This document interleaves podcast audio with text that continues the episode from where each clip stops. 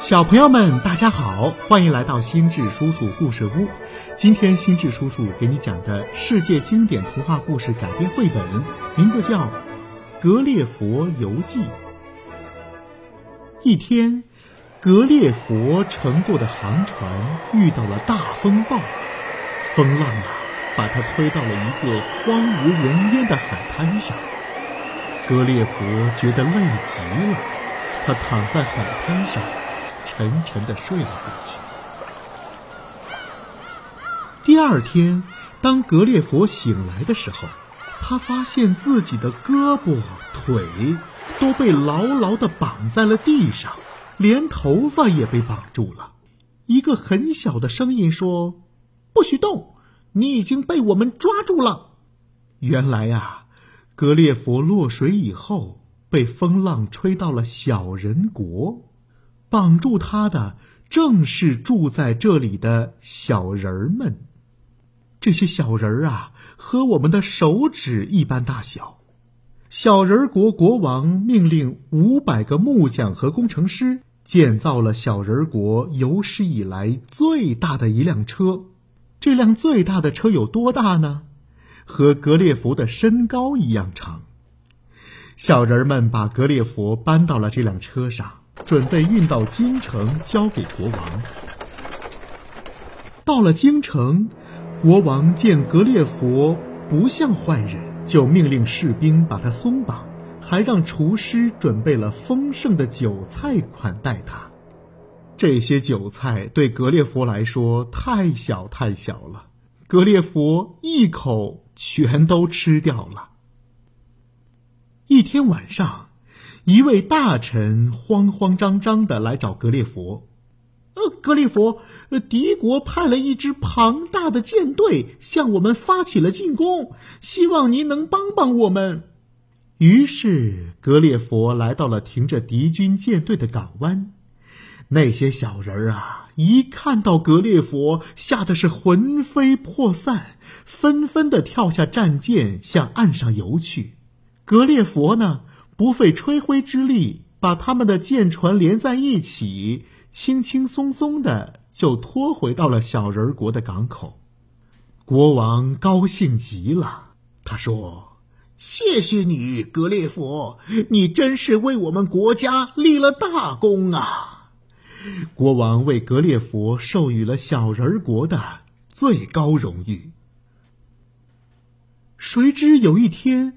王后的寝宫失火了，眼看这个火呀是越来越大，情急之下，格列佛对着王后的寝宫，他撒了一泡尿，大火被扑灭了。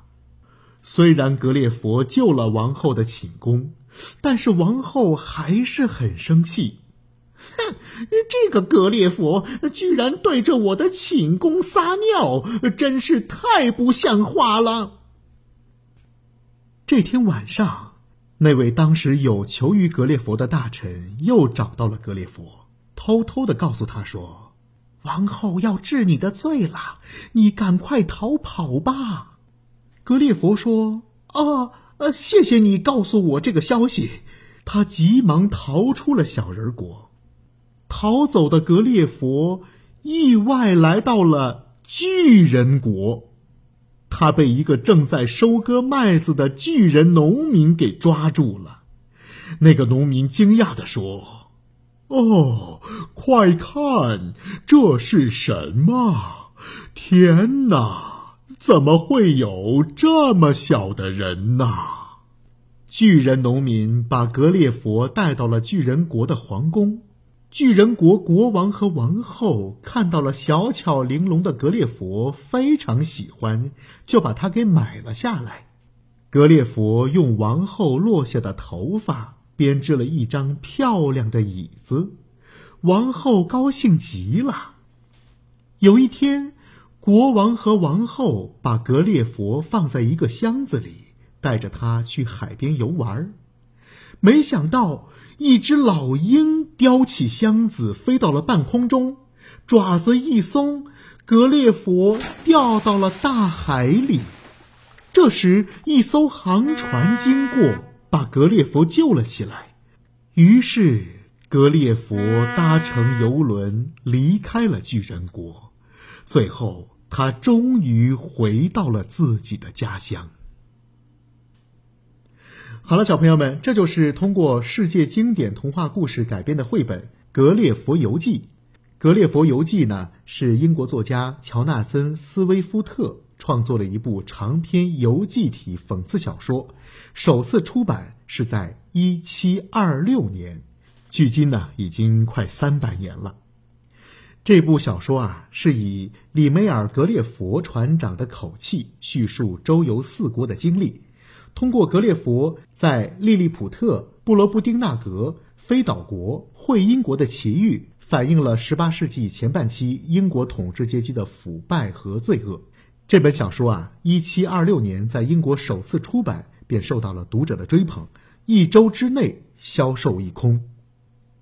出版几个世纪以来，这本小说被译成了几十种语言，在世界各国是广为流传。《格列佛游记》在中国啊，也是最具影响力的外国作品之一，还被列为了语文新课程标准必读书目。